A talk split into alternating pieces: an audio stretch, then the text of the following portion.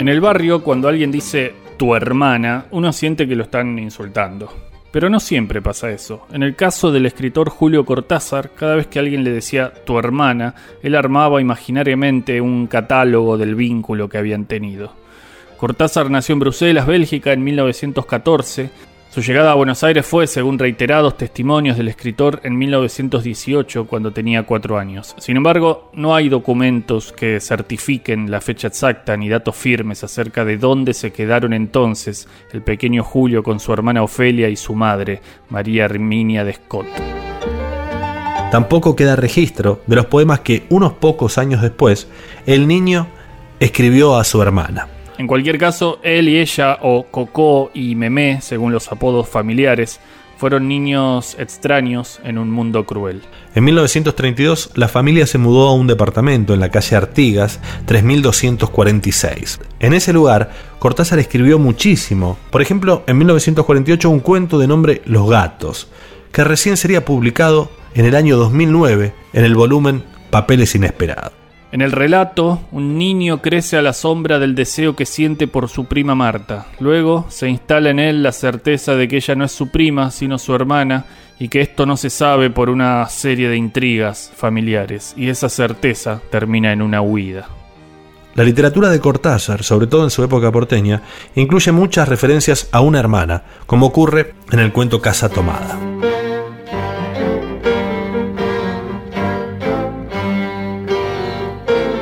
Bestiario, casa tomada.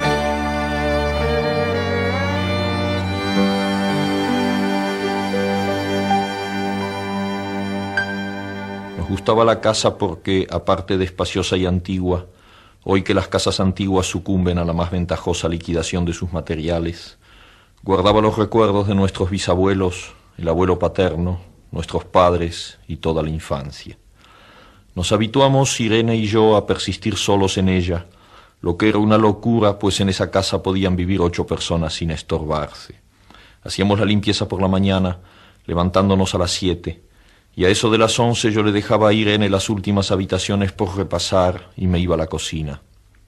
Almorzábamos a mediodía, siempre puntuales. Ya no quedaba nada por hacer fuera de unos pocos platos sucios. Nos resultaba grato almorzar, pensando en la casa profunda y silenciosa, y cómo nos bastábamos para mantenerla limpia. A veces llegamos a creer que era ella la que no nos dejó casarnos. Irene rechazó dos pretendientes sin mayor motivo. A mí se me murió María Esther antes de que llegáramos a comprometernos. Entramos en los cuarenta años con la inexpresada idea de que el nuestro, simple y silencioso matrimonio de hermanos, era necesaria clausura de la genealogía asentada por los bisabuelos en nuestra casa. Nos moriríamos allí algún día. Vagos y esquivos primos se quedarían con la casa y la echarían al suelo para enriquecerse con el terreno y los ladrillos. O mejor, nosotros mismos la voltearíamos justicieramente antes de que fuese demasiado tarde. Esto, según los biógrafos y estudiosos de Cortázar, es una manera de poner en escena una situación muy común en la infancia de Julio. El chico no podía hacer nada sin que estuviera cerca su hermana Meme. Año después, la madre de Cortázar, María Herminia, se casó por segunda vez. El hombre, Juan Carlos Pereira Brizuela, tenía un hermano, Sadid, que se casó a su vez luego con Ofelia Cortázar, con Memé. O sea, la madre y la hermana de Cortázar se casaron con dos tipos que eran hermanos entre ellos. Eso mismo. Y lo curioso es que los dos se murieron jóvenes. Uno de ellos durante una cena de Navidad. Uh, no, ¿en serio? Una vez que Julio se fue a vivir a París en 1951, la relación con su hermana se limitó a las cartas y a las pocas visitas que él hizo al país. Pero digamos que la cosa se empezó a poner un poco turbia. Es 1978, en Argentina gobierna el terror. Los crímenes de la dictadura de Jorge Rafael Videla, las torturas, las desapariciones, se conocen en el resto del mundo, pero dentro del país los medios de difusión son cómplices o están silenciados. Cortázar es un escritor prohibido y su nombre está en una lista negra. En una carta a su hermana Ofelia del 3 de agosto de 1978 se lo nota enojado y dolido y en sus palabras pueden leerse los comentarios de su hermana a los que está respondiendo. ¿Juzgás? Muy cruelmente, te lo digo con toda franqueza, mi actitud con respecto al país. Lo que me asombra es que no te das cuenta de una cosa, y es que por más que yo lo quisiera, y vaya si lo quisiera, es absolutamente imposible que por el momento yo desembarque en mi país. Cometes un lamentable error cuando haces referencia a mi ciudadanía francesa, pues no la tengo. Me la negaron dos veces. Pero deberías saber que los argentinos y los franceses tienen el principio de la doble nacionalidad. Es decir, que el hecho de tomar la ciudadanía francesa no te quita la de argentino, y viceversa. Me duele que también vos caigas en esa grosera calumnia que tantas veces me han tirado a la cara los verdaderos enemigos de la Argentina. Más adelante Cortázar responde a apreciaciones de su hermana que tampoco necesitan aclararse. En cuanto a todo lo que me decís sobre tus impresiones sobre la situación en el país, es perfectamente tu derecho y no haré el menor comentario. Algún día, quizás, llegues a saber lo que verdaderamente significa que yo no pueda escribirte sobre eso. Por ahora, seguí contenta con todo lo que te rodea, pues saberte feliz y satisfecha me da, como te imaginas, una gran alegría por vos.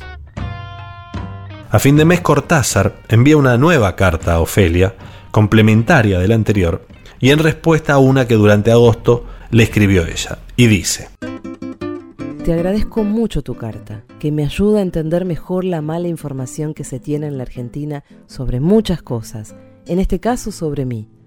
Antes de sacar conclusiones, si se presenta una nueva ocasión, me preguntarás directamente a mí lo que ocurre, sabiendo que yo te diré siempre la verdad, por más desagradable que sea. Julio Cortázar murió en 1984, su hermana en el año 2000. A pesar de esos últimos años en los que ella negaba o no comprendía los crímenes de la dictadura, el vínculo entre ellos siguió siendo, mientras vivieron, el que tenían cuando eran niños, y él se llamaba Coco y ella Meme. Como vos, como yo, una vida incierta tengo yo, vos tenés ganas de llorar. Como un dios, como un pez, bailo sobre el agua, se inundó, se quemó, tiene mucha tos.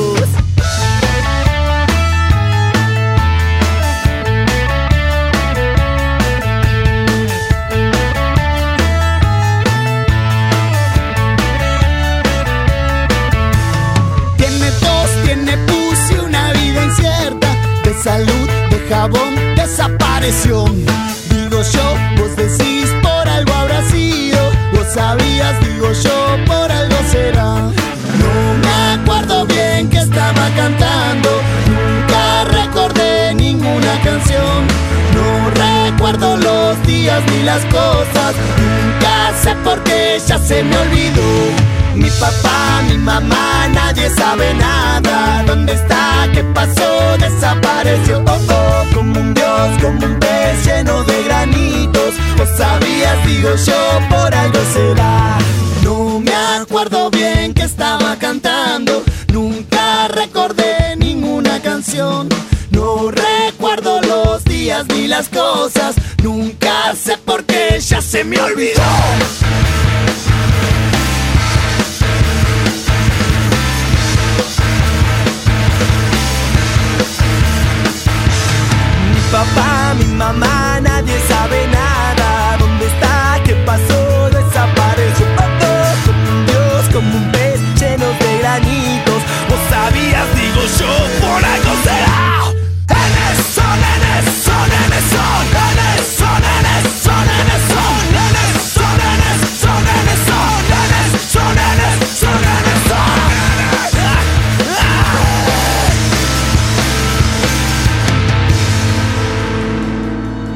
De un golpe la cancel y nos quedamos en el zaguán.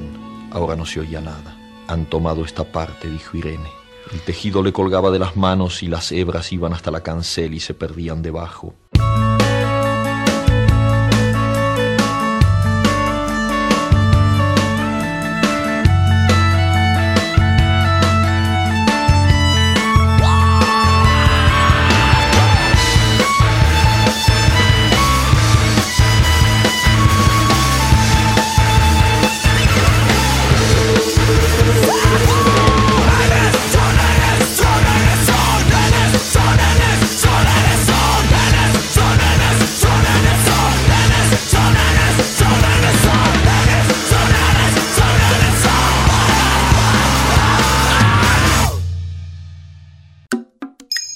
Si una noche de invierno, un viajero